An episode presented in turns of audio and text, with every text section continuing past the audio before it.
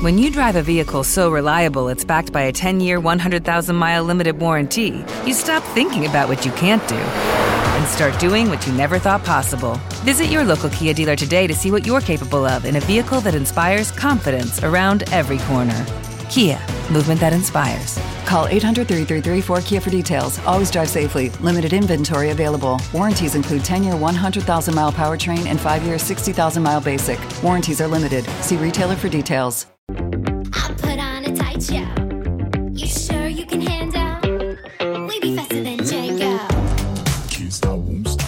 Bienvenidos al podcast de Somos Eléctricos. Yo soy Antonio Sánchez y te voy a acompañar durante los próximos 30-40 minutos que dura este podcast. El objetivo de este podcast es difundir y dar a conocer más sobre los vehículos eléctricos, energía sostenible y tecnología aplicada a los vehículos. El contenido del podcast contará inicialmente con tres apartados diferenciados. Por una parte, hablaremos de las noticias más destacadas ocurridas sobre vehículos eléctricos. Continuaremos con un apartado de Tesla, llamado Espacio Tesla, donde te hablaremos de curiosidades y experiencia de uso de un Tesla. Finalmente, acabaremos con preguntas y respuestas que nos hagáis llegar en los podcasts anteriores o a través de las redes sociales. Daremos respuesta a todas las dudas que te surjan. Y ahora sí, comenzamos el podcast número 194 de Somos Eléctricos.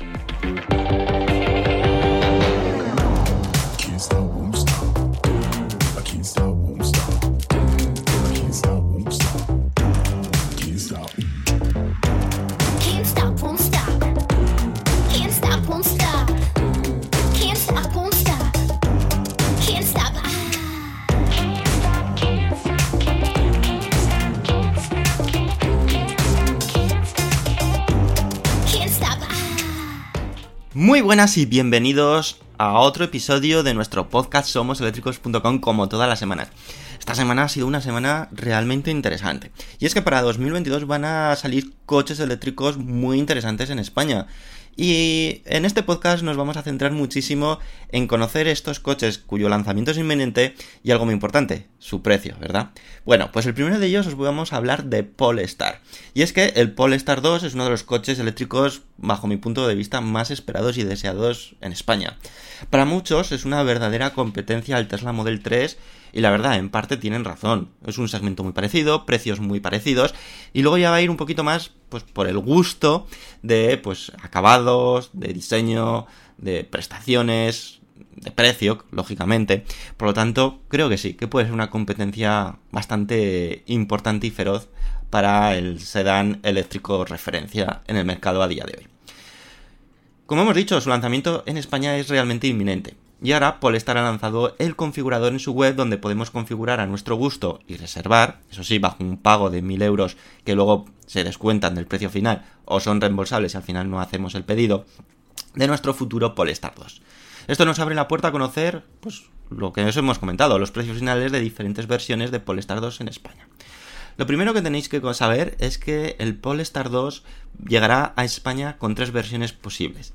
Las denominadas Standard Range Single Motor, la Long Range Single Motor y la Long Range Dual Motor. Es decir, una con una batería más pequeña, una y un solo motor, una con una batería de mayor tamaño y un solo motor, y finalmente la versión de dos motores y batería de gran tamaño.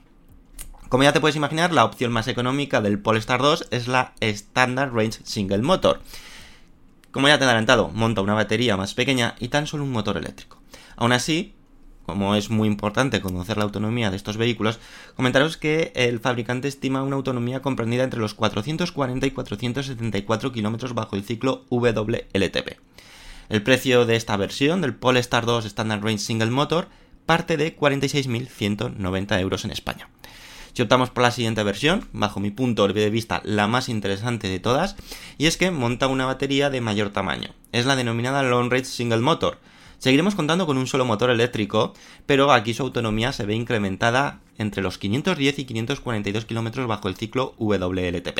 Ya nos encontramos con autonomías muy interesantes. Es cierto que la Single Motor y Standard Range también tenía una batería o un, una autonomía muy interesante. Pero bueno, digamos que tenemos ese extra más que nos puede salvar de, de alguna situación crítica y que la diferencia de precio entre una versión y otra son 3.000 euros. El precio, como decimos, del Polestar 2 Long Range Single Motor parte de 49.190 euros.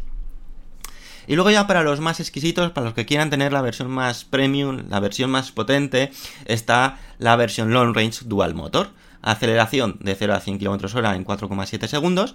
Este sigue tiene tracción total, que es algo que me gusta bastante en los, en los coches y una autonomía que se ve descendida respecto a la versión anterior que os hemos comentado y que está comprendida entre los 500 entre los perdonar 455 kilómetros y 482 kilómetros. Por eso yo creo y opino que la mejor versión o más equilibrada es la intermedia, la Polestar 2 Long Range Single Motor. El precio de, de, esta versión más potente, porque aquí lo único que obtenemos es la tracción total, eso sí, y más potencia, pero en cambio perdemos autonomía.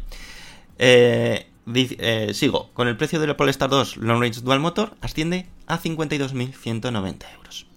Una vez que ya hemos elegido qué versión queremos, es momento de elegir el color del coche. Polestar pone a disposición un total de 6 opciones. El color Magnesium, que denominan, que es un, gris, es la única que no tiene un sobrecoste. Digamos que es el coche, el color de serie. El resto de colores, Snow, Thunder, Jupiter, Midnight y Space, tiene un precio de 1000 euros. El siguiente paso es elegir la combinación de materiales y colores del interior. Aquí ya tenemos que prestar algo más de atención, ya que algunas opciones suponen la inclusión de algunos packs para poder acceder a esa opción, lo que supone un importante incremento de precio. Y hablando de packs, podremos optar tres, el Pilot Lite con un precio de 2.500 euros, el Pack Plus que cuesta 4.500 euros y finalmente la opción Performance con un precio de 6.000 euros. Este último pack solamente es posible montarlo con la versión Long Range Dual Motor. Finalmente elegiremos las llantas, la de series de 19 pulgadas, podremos optar por una de 20 pulgadas, aunque tendrá un sobrecoste de 1000 euros, y finalmente hay unas llantas específicas de 20 pulgadas para el pack performance, que una vez que adquieres el pack performance ya vienen digamos de, serie. En cuanto a los precios indicados, comentar que ya están descontados los 1.210 euros del plan Moves 3 y que no están contemplados los 1.000 euros de gastos de preparación, envío y entrega que aquí Polestar pues marca pues, como en casi todas las marcas cada uno pues va variando un poco su precio. Respecto a las primeras entregas del Polestar 2 en España, están previstas para octubre de 2022, es decir, dentro de muy poco, y tal como se puede ver y se muestra en el configurador del Polestar. Señores, la verdad que este Polestar 2 tiene una pinta excepcional. Tenemos muchísimas ganas de poderlo probar y poderlos traer esas impresiones, esas opiniones. Porque, como digo, es un coche que, que creo que merece la pena, pues al menos darle una oportunidad. Habrá que conocer más detalles de cómo es el tema de mantenimientos, de revisiones en caso de, averías, aunque yo supongo que se, va, se apoyará muchísimo, digamos, en su marca matriz que es Volvo. Polestar nace de Volvo, aunque ahora son como marcas independientes, pero yo creo que contarán pues con todo el taller, con todas las concesiones de, Volvo. Pero no estoy seguro, ¿eh? tengo que informarme al respecto. Así que nada, ya sabemos los precios del Polestar 2 para España. ¿Y qué os parece si os hablamos ahora de los precios del Toyota BZ4X para España? ¿Sí? ¿Os parece bien? Pues estar muy atentos porque aquí ya digamos que Toyota riza el rizo y sus precios van a ser muy distintos a lo que os he comentado del Polestar 2. Así que venga, te lo cuento ahora.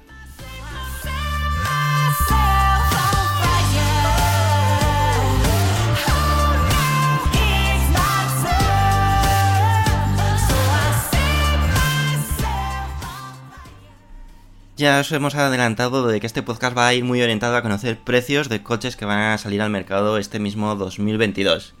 Uno de ellos es, y muy esperado también, el Toyota BZ4X, y es que tras la espera después de su presentación en el mes de octubre del año pasado, y de conocer los precios para Alemania, que ya nos daba una pista de cómo iría los precios en, en España, se ha anunciado por fin la apertura de las reservas de este vehículo en nuestro país, en España, conociendo ya las versiones y sus correspondientes precios para poder adquirirlo en nuestro país.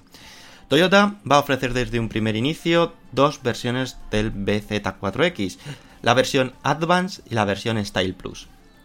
Dentro de dichas versiones podremos elegir entre tracción delantera o tracción total, es decir, un motor o dos motores eléctricos. Básicamente lo que diferencia las dos versiones, pues como ya os podéis imaginar, es su equipamiento. La versión Style Plus es la más alta, es decir, es la opción más premium que va a ofrecer Toyota. En este caso, eh, de la versión Advance, eh, se equipan llantas de 18 pulgadas y el sistema Toyota Smart Connect con pantalla de 12,3 pulgadas.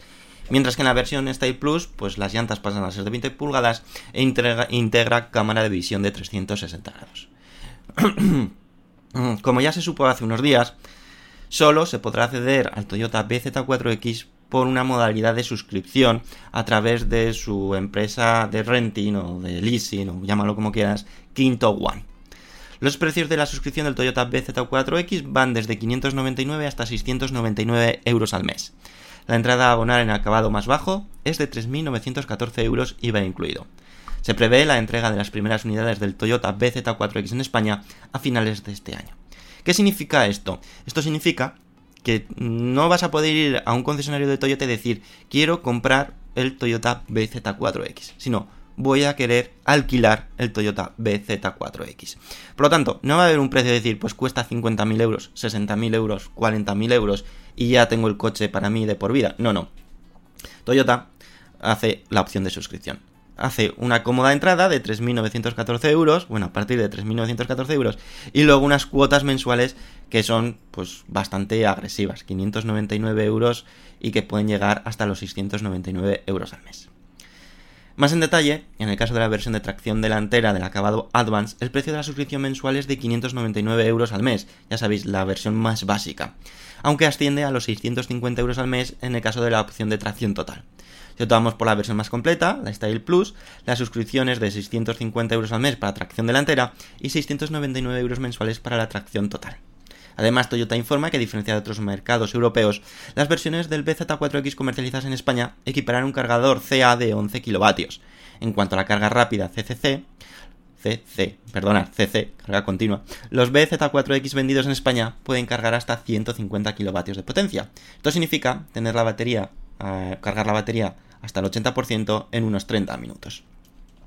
El sub totalmente eléctrico Toyota BZ4X, como sabéis, nace de la asociación con Subaru, presentando por la otra parte el denominado Subaru Solterra, que aquí habrá que ver y será muy interesante cómo eh, oferta Subaru su sub eléctrico, porque a lo mejor no opta por la suscripción, sino por pago fijo, y ahí quizás a algunos pues le gusta más pues adquirir el coche y no alquilarlo, como la propuesta de Toyota que no deja otra forma. Aunque es el primer eléctrico de la marca, se prevé que no sea el último, según la estrategia de electrificación que anunció la compañía, sobre la que espera reducir el 100% de las emisiones de CO2 en las ventas de vehículos nuevos para 2035 en Europa. Además, recordemos que Lexus, su marca premium, también lanzó hace poco o anunció su subeléctrico Lexus RZ4, RZ450e, un coche pues, más parecido al Toyota BZ4X, pero digamos con toques mucho más premium y que pues seguro que pronto conocemos sus precios también para, para España. Así que nada, tenemos ya Polestar 2, sabemos sus precios. Tenemos Toyota BZ4X, sabemos sus precios para España también. Opción de suscripción, aquí sería un interesante debate si es una buena opción o no. Yo creo que lo más interesante sería que el cliente pudiese elegir, es decir, dar esa opción de suscripción, pero quien no quiera que pague el coche pues, al completo como se suele hacer en la mayoría de marcas. Se quiere salir un poco Toyota de lo común en este aspecto y veremos a ver si le sale bien o no le sale bien, porque claro, es cierto que no pagas todo el coche de, de momento, pero tienes una entrada asequible, pero luego son todos los meses unos 500 y pico euros que, bueno, que quieras o no, es un precio que, que puede escocer. y bueno, ¿y qué os parece ya si nos vamos a por el tercer coche eléctrico que ya sabemos sus precios, aunque en este caso para Alemania, pero bueno, lo podremos extrapolar un poquito para España. Y, y además es un coche que creo que hay mucha gente que tiene muchísimas ganas de conocer sus, sus precios y su comercialización. Así que venga, vamos a ello.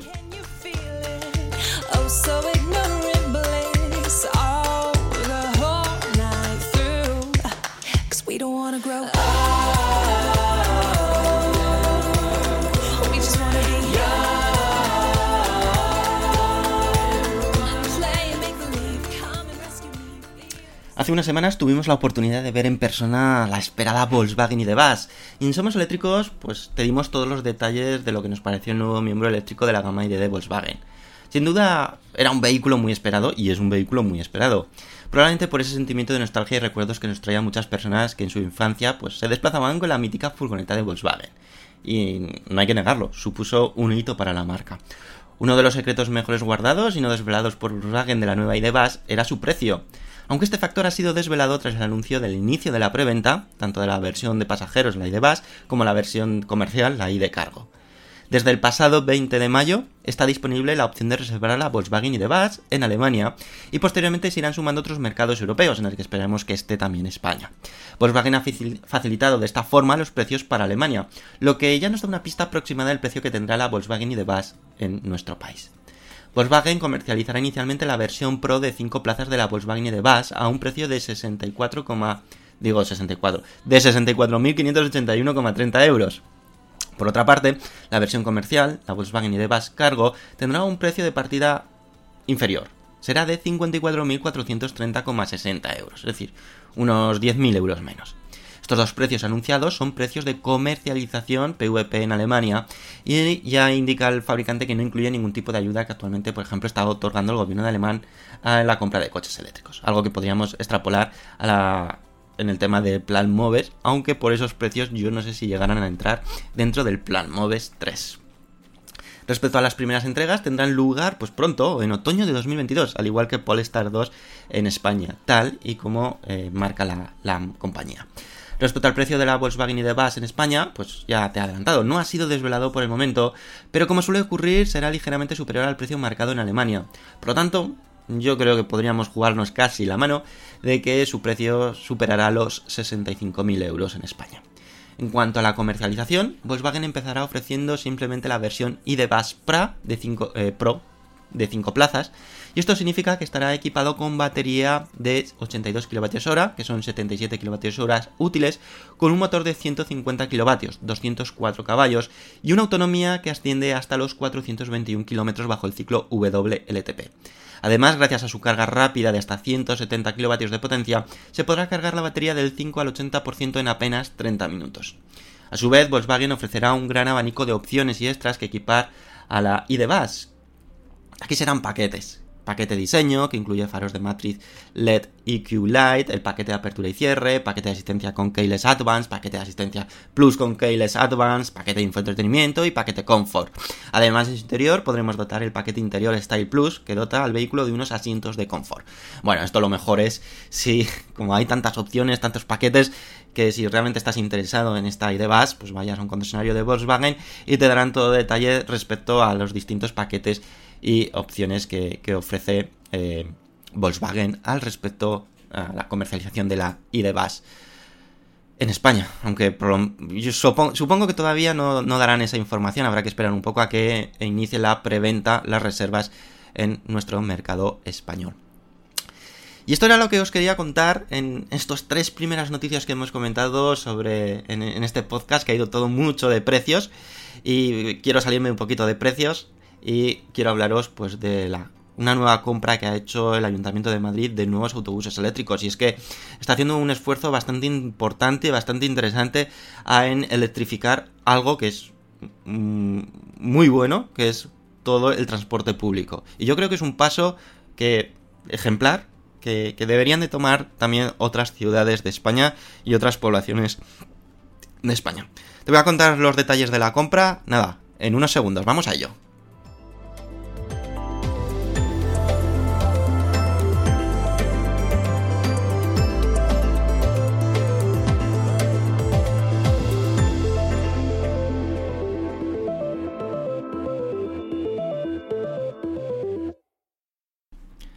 Las flotas mundiales de autobuses destinados a servicios urbanos están transformándose a gran velocidad a favor de la electrificación, contando en muchos casos con una flota combinada de autobuses diésel, híbridos y eléctricos, además de casos en los que también se ha incorporado ya incluso el hidrógeno.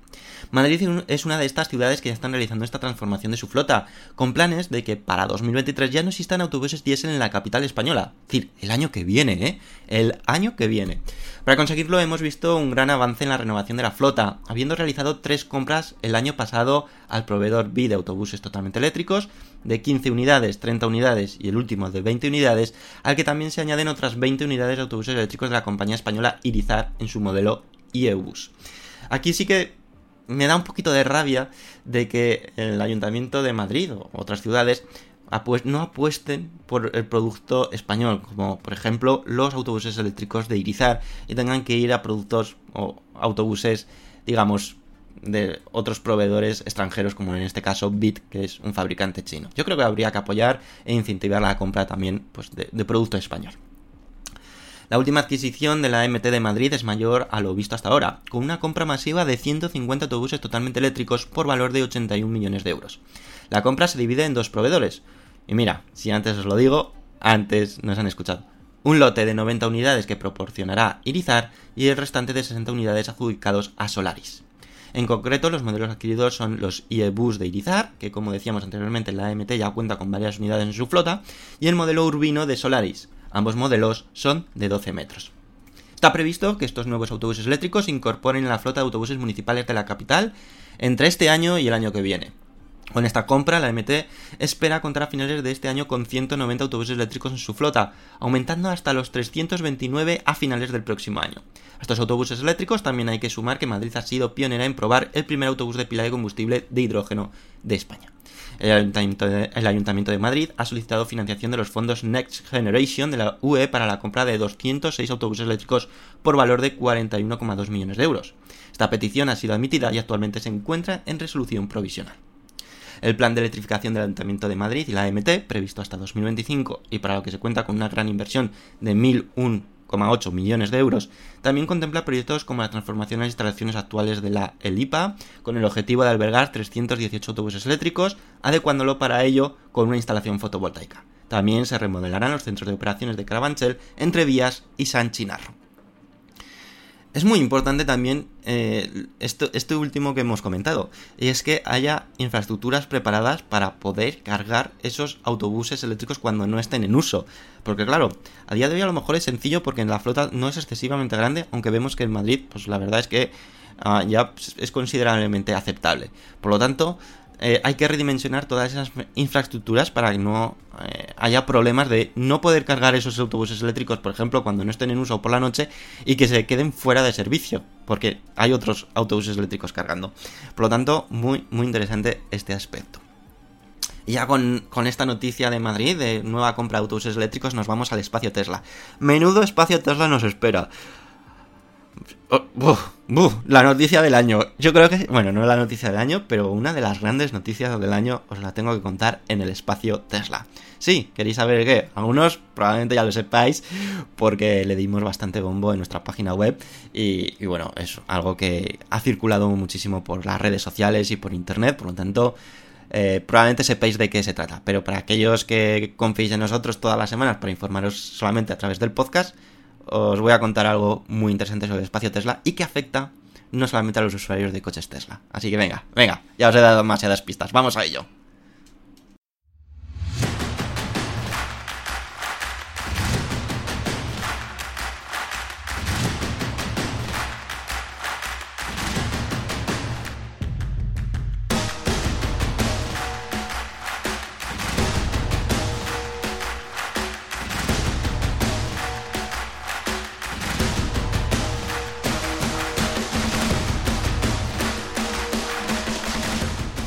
La sorpresa de, digamos, de, de, la semana ha sido gracias a Tesla. Es que Tesla ha aumentado su prueba piloto de apertura de superchargers a cualquier coche eléctrico en Europa. Ya sabéis que lleva desde finales del año pasado abriendo algunos superchargers en algunos países europeos para que puedan cargar cualquier vehículo eléctrico. Pues bien, en esta nueva apertura de prueba piloto está España, además de Suecia, Austria y Reino Unido. A pesar de que la apertura de los superchargers en España a coches no Tesla estaba prevista en un principio para finales de 2022, al menos esas eran las fuentes que nosotros estábamos barajando, la semana pasada conocimos la sorpresa, o supimos la sorpresa de que 13 ubicaciones, es decir, 13 estaciones de superchargers repartidas en España, ya podían ser usadas por cualquier vehículo eléctrico para poder cargar su coche eléctrico en estas estaciones de cargas rápidas. Como ha sucedido en otros países, Tesla ha optado por abrir tan solo algunos superchargers que hay en el país, y no todos de golpe, ya que esta apertura parcial permitirá a la compañía recopilar mucha información antes de dar el paso final. Es cierto que aquellos superchargers que suelen tener gran ocupación no los va a abrir, al menos por el momento, al resto de marcas. Por ejemplo, el de Sagunto es probablemente que no se abra porque siempre está muy saturado y más ahora que nos acercamos a la época de verano. Eh, toda la zona de Levante, la verdad es que esos superchargers no han sido abiertos, sino que han sido abiertos aquellos cuya ocupación pues es baja o el número de superchargers es lo suficientemente grande para poder dar cabida a que todos los usuarios de coches eléctricos puedan cargar sin problema y sin tener que hacer fila.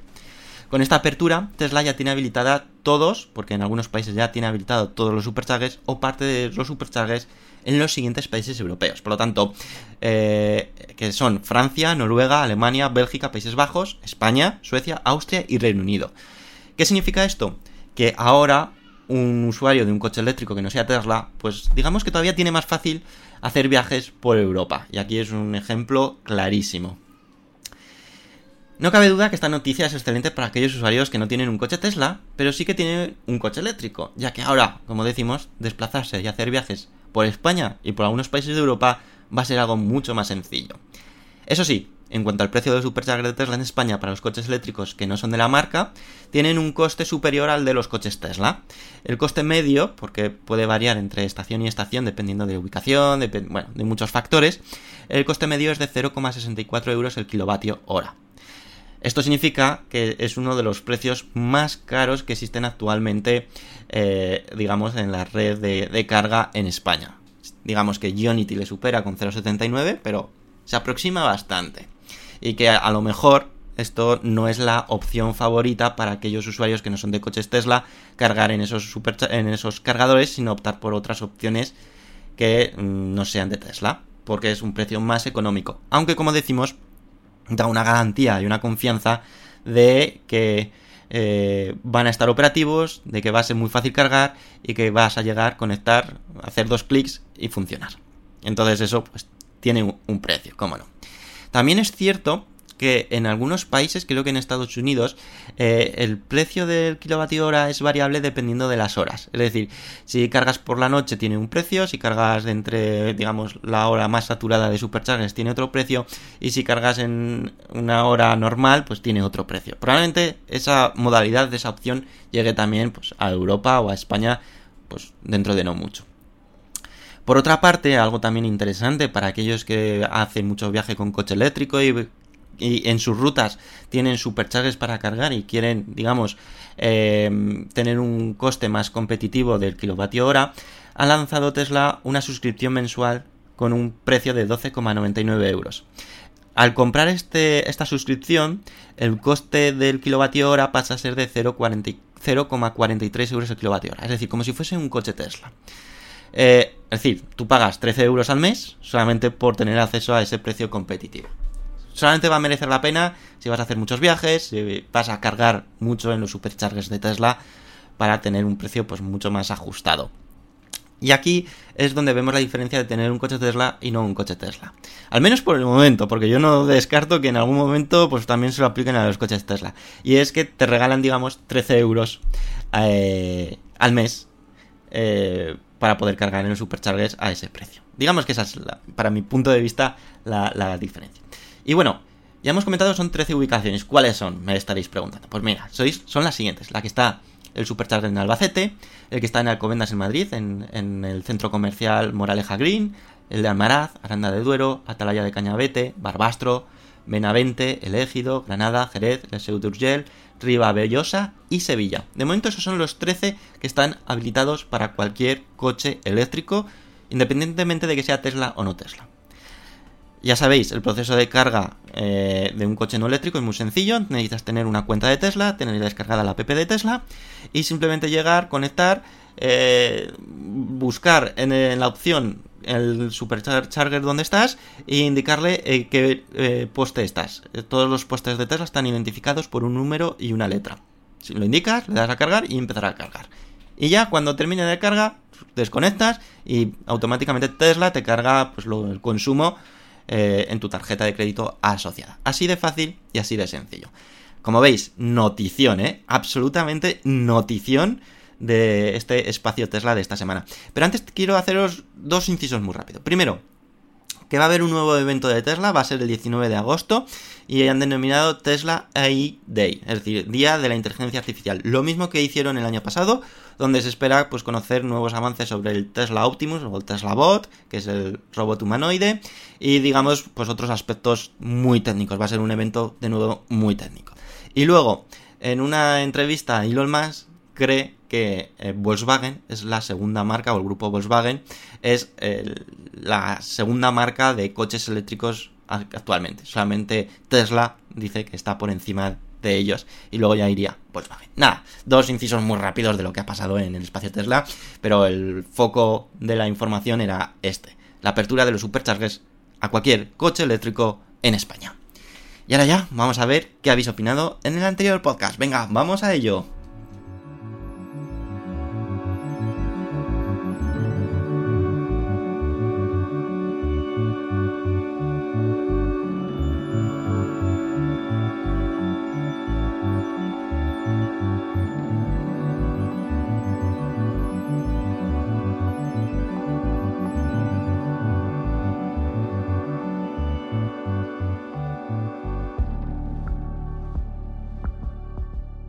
Y sin perder un momento más, vamos a ver qué comentasteis en el anterior podcast. El primero ha sido Asturna que dice, el Smart Hashtag 1 tiene todas las características técnicas, tamaño, autonomía, vitalidad, para ser un coche polivalente ideal. Hay que olvidarse de la idea inicial de Smart como pequeños coches urbanos. Este coche iguala y supera algunas cosas o algunas cotas a los Megane, EC4, Kona, Eniro. Si el precio es competitivo, como dicen, puede ser la solución para mucha gente. ¡Qué ganas de conocerlo! Totalmente cierto, Asturnav. La verdad es que pinta muy muy bien. A ver si no la fastidian con el precio y puede ser un auténtico todo de ventas. A mí me parece un coche súper súper chulo. María Pilar Alonso Lozano le contesta, cierto Asturnav, en mi caso es probable que el Smart Hashtag 1 sea el coche que mejor se adapte a mis necesidades y gustos. Espero, como muy bien dices, que el precio sea competitivo y no nos quedemos con las ganas. La verdad es que todo el mundo estamos ahí con las ganas de saber el precio. En el momento que sepamos el precio del Smart Hashtag 1, os lo notificaremos tanto en nuestra página web como probablemente sea noticia en el podcast. Antonio dice, de la prohibición de la Unión Europea de vender coches de combustión e híbridos a partir de 2035, tiene el mensaje impactante de que viene el lobo. Y lo peor de ello es que dicen por nosotros. No me gustan las prohibiciones, y sí que las administraciones y gobiernos faciliten con recursos, información veraz y objetiva el porqué de la transición hacia la movilidad no contaminante, porque lo actual es insostenible. Los ciudadanos tenemos el derecho y el suficiente criterio para discernir entre lo bueno y lo malo si recibimos la información adecuada. Totalmente cierto, Antonio. La verdad es que mmm, yo también soy de la opinión de prohibir es lo peor que se puede hacer, porque hay mucha gente que hace todo lo contrario. ¿Me lo prohíbes? Pues todo lo contrario, sino que con información y con criterio se puede convencer a la gente de que es lo correcto y lo adecuado. Y además porque hay bases de que es así. Antonio García nos dice, la política de reconversión de las míticas motos de Harley Davidson de combustión a unas imponentes motos eléctricas tiene un importante efecto tractor en la reconversión para el resto de fabricantes de motos. Siempre me ha gustado las dos ruedas y ahora más con las eléctricas. Es apasionante seguir el trazado de las curvas en el silencio más absoluto, como en el vuelo sin motor, que es toda una experiencia inolvidable. María Pilar Solozano dice, me gustaría probar una moto eléctrica. Pues bueno, cuando quieras, María Pilar, puedes probar una moto eléctrica. Seguro que en tu ciudad hay algún lugar o algún sitio concesionario de motos eléctricas que te pueden dejar la moto. María Pilar Solozano dice, es una excelente noticia para los propietarios de un Tesla que hayan puesto en funcionamiento en Pamplona una nueva estación de carga de Tesla. Faltan habilitar más estaciones de supercargadores de Tesla para garantizar cada 200 kilómetros la carga en un viaje entre capitales de provincia. Sí, es una excelente noticia. Y todos tenemos en mente un supercharger eh, que siempre está anunciado, pero nunca llega. Es el de Teruel. Creemos que es imprescindible, por ejemplo, que uno de los siguientes superchargers sea el de Teruel, el que una Zaragoza y Valencia. Porque, sí, es cierto que Zaragoza-Valencia puedes hacerlo con un coche Tesla sin parar. Pero en algunas versiones llegas bastante justo. Y eso no lo queremos. Rubén dice, si ajustan precios con el Smart, puede triunfar. María Pilar Solozano dice totalmente de acuerdo. Yo creo que María Pilar está ahí, que el Smart Hashtag 1 es su coche, ¿eh? la verdad que está, está casi a punto de caramelo. Finalmente tenemos a Televerde, dice, la prohibición de la Unión Europea para 2035 no solo tiene un objetivo ambiental, también tiene un fuerte objetivo de seguir siendo potencia en cuanto a producción, estándares de lujo e innovación de vehículos. Lastimosamente, los fabricantes europeos se han quedado dormidos y hoy podemos hablar de los líderes en vehículos eléctricos dentro de Europa. O es norteamericano como Tesla, seguido por Corea como el grupo Hyundai, y ni que hablar de las marcas chinas que están ingresando. Más que prohibiciones buscan despertar a los fabricantes europeos. Excelente podcast y un abrazo desde Paraguay. Aquí Antonio dice, tienes mucha razón en los fines de la prohibición de la Unión Europea. La verdad es que los fabricantes europeos están durmiendo la siesta como decimos en España. Sí, la verdad es que estaban los fabricantes europeos muy dormidos, están despertando y el tema es que ahora tienen que despertar y correr mucho y las prisas nunca, nunca son buenas. Probablemente, eh, una vez que emitamos este podcast, habréis dejado más comentarios, pero mm, por distintos motivos he tenido que grabar un poquito antes el podcast, así que ya lo siento si mm, no comentamos pues, los comentarios que habéis dejado un poquito después. Sí que os tengo que agradecer a todos que habéis dado me gusta, que habéis sido Raúl Velasco, Treverde, Luis de Lugo, David Pavón, Aitor Dorica, Oscar Artero, Detemetosgu, José Roldán, Héctor Mira, Javier Rodríguez Delgado, Chancleta, Rafael Ruiz Pérez, Planchu, Antonio García, Asturnaz, Tercera Ya, Jonathan Pastor, Antón Paz, María Pilar Alonso Lozano, Luis, Julio Vázquez Flores, Alcibeni, Alfonso García, Proper Goles, Rodrigo RSA, Antonio Carlos Ladrón de Gueva, Mentaló, Heavy04, Yeyo Fernández, Ramón López, PP28, Emilio J. Fernández Rey, Salore, José Manuel García Vázquez, Eloy Asensio, Benito Grillo Medina y Antonio. Como siempre, mil, mil gracias por el apoyo incondicional cada semana. Por nuestra parte nada más, espero que paséis una excelente semana, calurosa, tiene pinta que en España vamos a pasar bastante calor como hemos pasado esta semana. Y nada, nos escuchamos en dentro de 7 días, cada lunes a las 7 y cuarto tenéis vuestra ración de podcast de somoseléctricos.com. Ya, no dejéis de visitarnos en nuestra página web todos los días, ¿eh? somoseléctricos.com. Venga, nos despedimos. Hasta luego amigos. Adiós.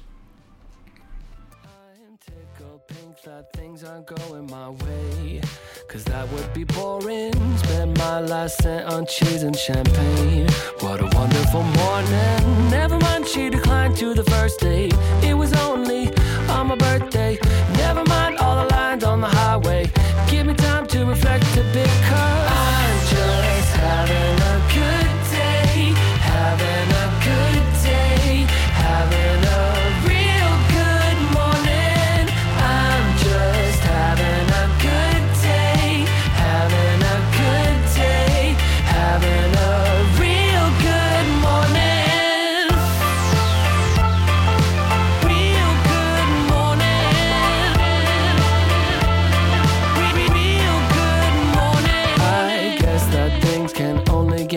From here.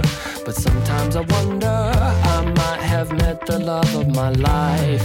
But I lost a number. Never mind, she declined to the first date. I went to Vegas with a roommate.